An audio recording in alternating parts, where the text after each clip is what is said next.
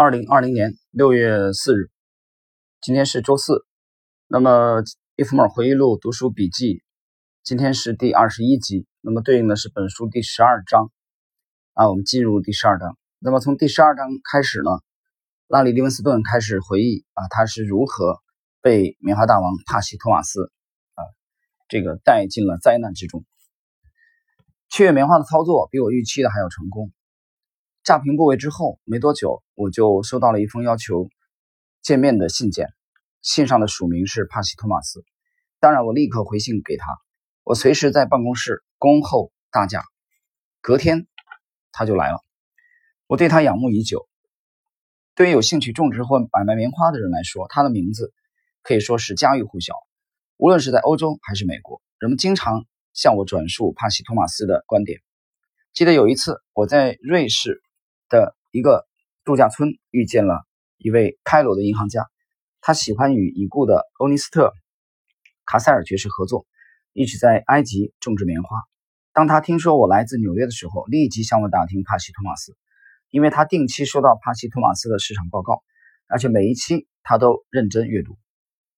我一直认为，托马斯是用非常科学的方法在从事他的业务，他是个名副其实的投机者，是个眼光长远。斗志坚强的梦想家，他见多识广，对棉花的交易从理论到实操无一不精。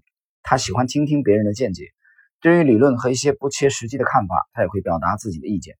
同时，他对棉花交易的实物操作与交易者的心理也无所不知，因为他操作棉花已经很多年，也曾经大赚大亏过。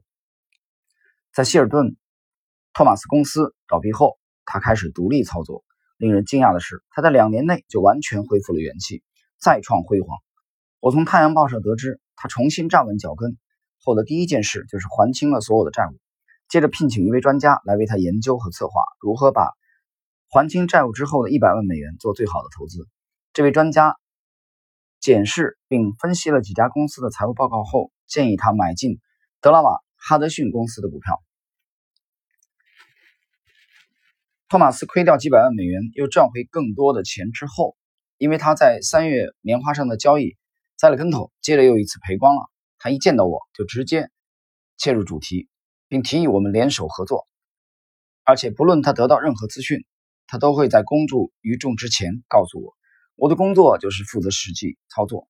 他说我在这方面有特殊的天分，而他没有。他列出了许多联手合作的好处，但都不能打动我。我坦白地告诉他。我不可能和别人合作，也不愿尝试这么做，但他坚持这才是最理想的组合。最后，我直截了当地说，我不愿在交易的过程中对别人产生任何的影响。我告诉他，如果我欺骗自己，必受到伤害，而且会立即付出代价。我现在不要持续的支付这种损失，也不必烦恼始料未及的事情发生。独来独往是我操作的方式，因为这样是最聪明和最便宜的。操作方式，我在交易过程中与其他的交易者们斗智，并从中获得乐趣。而这些人我从未谋面，也从未交谈过，未曾建议他们买进或卖出，也从未想过要结识他们。当我赚钱的时候，我是依据自己的看法来赚钱。我不愿出卖我的看法，或者利用这些资讯来牟利。如果我用其他的方法赚钱，我会觉得自己根本没有赚到那些钱。你的提议我没有兴趣，因为我感兴趣的是为我自己用我自己的方式来玩这种游戏。呃，停顿一下啊，利弗莫尔是可以说是百多年来啊，或者说一百年前，呃，华尔街上特立独行的一位作手啊。他从十四岁投身这一行开始啊，就始终是独来独往啊。有人把他称作为华尔街的独狼。在他巅峰期的时候，也试图以一己之力啊对抗华尔街。后来，一九零七年做空的时候，呃，J.P. Morgan 甚至都派人啊带来信件啊，请求他停止做空。那么就是这样一个对市场有相当影响力的人啊，至少截止到现在为止啊，截止到这是我们从回忆录的时间来推断啊，这是发生在一九零八年前后，而仅仅在几个月之前，呃，拉里·利文斯顿刚刚赢得了他做空啊的三百万美元，这是他截止到目前为止一生中啊赢取的最大的利润。他对我的想法表示遗憾，并试图让我相信拒绝他的计划是错误的。但我还是不为所动。接下来的谈话倒是比较轻松愉快。我告诉他，我知道他还会东山再起，并且表示如果我能在财务上助他一臂之力，我深感荣幸。但他说不能接受我的贷款。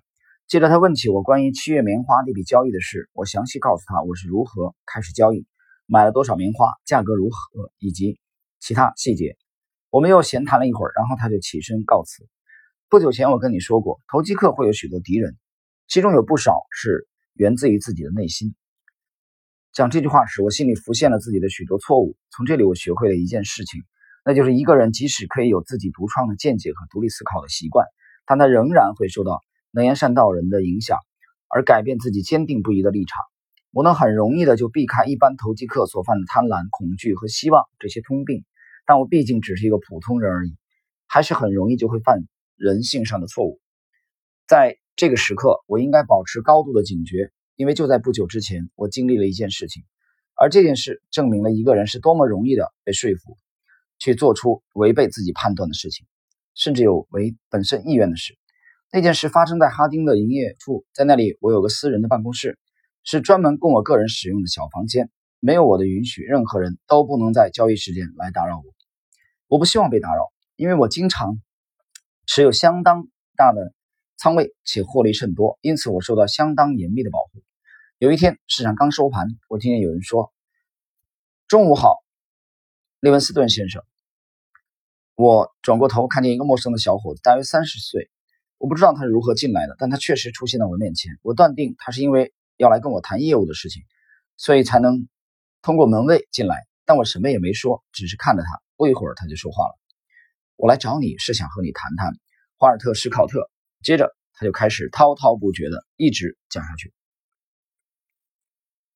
解释一下，这个这个小伙子提到的华尔特·史考特呢是苏格兰人啊，他是一个小说家和诗人。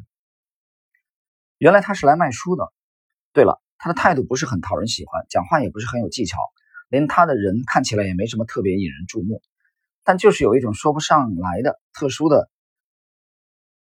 魅力，他滔滔不绝地说，在我心不在焉地听着。至于他说了些什么，完全没听进去。当他说完之后，先递给我一支钢笔，接着又拿出一张空白的表格纸。我在表格上签了字，那是用五百美元买一套史考特著作的合约。我签好字的那一刹那，马上回过神来，但他已经把合约收到口袋里。我不想买那些书，也没地方堆放。对我来说，这些书没有任何用处，我也找不到人可以送，但我却同意花五百美元买下这套书。对于亏钱，我非常容易接受。因此，在我思考的时候，最先想到的绝对不是错误那一部分，而是思考操作本身以及会犯错误的原因。首先，我会想知道的是自己的平静和思维习惯；其次是我不该再重复犯错。只有一种办法可以为自己所犯的错误找出能接受的原因，那就是汲取教训，并在以后的交易中获利。哎，我现在已经犯了一个五百美元的亏损错误。但却还不知道问题所在。我发誓，他朝我微笑，会心的微笑。他似乎看穿了我的心思。我隐约的觉到，我不说话，他也能知道我要说什么。因此，我直接问他：“这五百美元的订单，你能分多少佣金？”他立刻摇头说：“对不起，我不能这么做。”我继续追问：“你能拿到多少？”他说：“三分之一。”但是我不能这样做。五百美元的三分之一是一百六十六美元，有六分啊，六十六美分。如果你把那张签了字的合约还给我，我就给你两百美元现金。为了证明我说话算数，我从口袋里掏出两百美元。他说：“我告诉你了，我不能这样做。”我问道：“你所有的顾客都会签字吗？”他回答说：“不一定。”那你怎么知道我就会签字呢？你就是这样的人，你是个一流的书家。这一点也促使你成为一流的生意人，我非常感激你，但我不能这样做。哦，告诉我，你为什么不愿意赚到比佣金更多的钱呢？这不是赚不赚钱的问题。他说：“我出来工作不是只为了佣金。”那么你是为了什么呢？他回答说：“为了佣金和记录。什么记录？我自己的记录。”你的意思是？他反问我：“你工作只是为了钱吗？”我说：“是的。”不会吧？他摇了摇头说。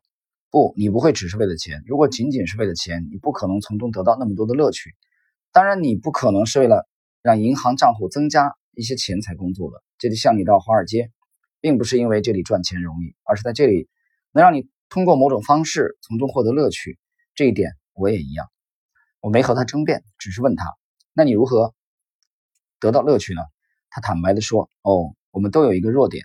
什么弱点？”他说：“虚荣心。”是的，你成功的让我签了名。我对他说：“现在我想取消那张合约，而且愿意付你两百美元作为工作十分钟的报酬。难道这对你的自私心来说还不够吗？”“不是的。”他回答说：“让你知道也没关系。我们公司和其他同事们在华尔街卖了几个月的书，都无功而返，甚至连基本的花费都赚不回来。他们把原因都归咎于不对的产品和销售地点，因此总部派我来证明是他们的销售技巧有问题，和书或地点没有关系。”他们的佣金是销售额的百分之二十五。我之前在克利夫兰两周内就卖出了八十二套。我来这里打算卖出一定数量的书，不仅仅要卖给那些不愿意从其他销售人员那里购买的客户，也要卖给其他连见都见不到的客户。这就是总部为什么愿意支付给我三分之一佣金的原因。我还是不明白你是怎么把那套书卖给我的。哦，他用安慰的口吻说：“我还卖了一套给摩根呢。”不，这不可能。我说，他没有生气，只是说：“真的，我卖了一套给摩根。你把华尔特·史考特全集卖给了摩根，他可是个有名的收藏家，而且他可能还珍藏了一些小说的手稿。你看，这就是他的亲笔签名。他拿出摩根签署的合约，迅速的在我眼前晃了晃。这可能不是摩根先生的签名，但当时我并没有想到要质疑。况且他口袋里不是也有我签名的合约吗？我只是感到非常好奇，因此问他。你是如何通过了门房管理员那一关呢？我没看到管理员之类的人，就见到了老先生本人，就在他的办公室。我说太离谱了，所有人都知道，空手走进摩根先生的办公室，比带着一个像闹钟一样滴答作响的包裹走进白宫要困难得多。但他说我真的做到了。你是怎么进入到他的办公室的？他反问我。那我又怎么进入到你的办公室呢？我说我不知道，你告诉我吧。哦，我怎么走进你的办公室？方法就跟走进摩根的一样。我只是和门口那位伙计聊了一下，尽管他的任务是把我拒之门外。我让摩根签约的方法也和我让你签约的方法一样。你当时根本不是在签署一份购书合约，你只是接过我递给你的钢笔，并按照我说的做了。同样的，摩根也是如此。疑惑了三分钟，我终于开口问了：“那真的是摩根的签名吗？”当然。他从小就学会了如何写自己的名字，就这么简单，就这么简单。他回答说：“我清楚自己在做什么，这就是所有的秘密。我非常感激你，利文斯顿先生。祝你有愉快的一天。”他开始往门外走。等一下，我说：“我一定要让你知道，从我这里赚到两百美元啊！让你从我这里赚到两百美元。”我递给他三十五美元。他摇了摇头说：“不，我不能接受。但是我可以这样做。”说完，他从口袋里掏出那张合约，撕成两半。递给了我，我数了两百美元给他，但他还是摇头拒绝。我说：“这不是你想要的吗？”“不是。”“那你为什么要把合约撕了呢？”“因为你没有抱怨，而是自己承担下来了。换成是我，我也会自己承担下来。”我说：“但是给你两百美元是我自愿的，我知道，但钱不是一切。”他的言语让我有感而发的说：“你是对的，钱不是一切。那么你希望我帮什么忙？”你的反应可真快。他说：“你真的愿意帮我吗？”“是的。”我告诉他：“我愿意。”但能不能帮得上忙，要看你到底要我怎么帮。帮我去哈丁先生的办公室，让他和我交谈三分钟，然后让他和我单独相处一会儿。我摇了摇头说：“他是我的好朋友。”这位卖书的人说：“他是个五十岁的股票经纪人，不会有问题的。”他说的是真话。于是我带他去了哈丁的办公室。之后，我再也没有听到他说什么会有关他的消息。但是在几周后的一个晚上，我到上城区。在第六街 L 线的火车上遇到了他，他很有礼貌地举起帽子示意，我也点头回敬。他走过来问我：“利文斯顿先生，你好吗？哈丁先生好吗？”他很好。你为什么这么问？我觉得他话中有话。你带我去见的那天，我卖给他总共价值两千美元的书。我说：“你他从来没有和我提过这件事。”是的，那种人不会谈这样事的。什么样的人不会谈这种事？那种从不会犯错的人。因为承认错误就会让他们没面子。那种人非常清楚自己需要什么，而且没人能说服他。正是这种人才让我的小孩学费有了着落，也让我的妻子心情很好。伊文斯顿先生，你给了我一个很好的机会。当我放弃你急着给我的两百美元时，我就预料到这件事了。要是哈丁先生没有给你买书呢？哦，我知道他会的。我早就清楚他是怎样的人，我很有把握。我追问下去，话是没错，但要是他不买呢，我就会再回来找你，并卖给你一点东西。再见，利文斯顿先生，我现在要去见市长。当火车停靠在公园站的时候，他站起身来。呃，这今天这一这一节啊，是第十二章的开篇。那这个看起来好像跟交易的关联性不是很大，除了这个开篇讲这个，嗯，帕奇托马斯要求和利弗莫尔联手啊，被利弗莫尔拒绝，而且利弗莫尔这个在字里行间已经这个显露出来，他其实最终还是上当啊，上听信了这个托马斯的这个这个观点，后来给自己带来的破产的这个，嗯，到到了破产的这种境地。啊，这里边穿插了一个小故事，就这个卖书人啊，从卖书的这个故事呢，我们猛一听的篇幅可能稍微挺长了一点。其实利弗莫尔讲的啊，我的解读就是他讲的其实也就是，嗯，止损的重要性吧，啊，就是错误如何正确对待自己的错误，这是任何的一个交易者啊都必须要直面的一个问题啊，如何客观的、不带感情色彩的对待自己交易中的错误。啊，如何处理这些错误，并避免尽量的不要再犯同样的错误，这是我们每一个职业的这个交易交易人都必须面对的问题。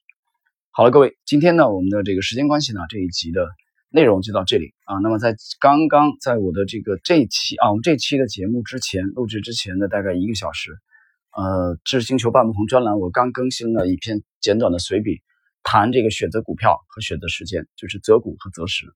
啊，其实也就是谈这个价值投资和趋势投资的区别。啊，大家现在可以打开知识星球啊，已经啊这里边已经有这个更新的内容了。我相信对我们当前的当下 A 股的这个看起来比较纠结的这个时段啊，短线游资在炒作炒作这种地摊儿啊概念股啊，我们对这种东西不感兴趣。呃，我们感兴趣的是哪种风格呢？你打开星球应该会看得非常清楚。好了，我们今天的内容就到这里。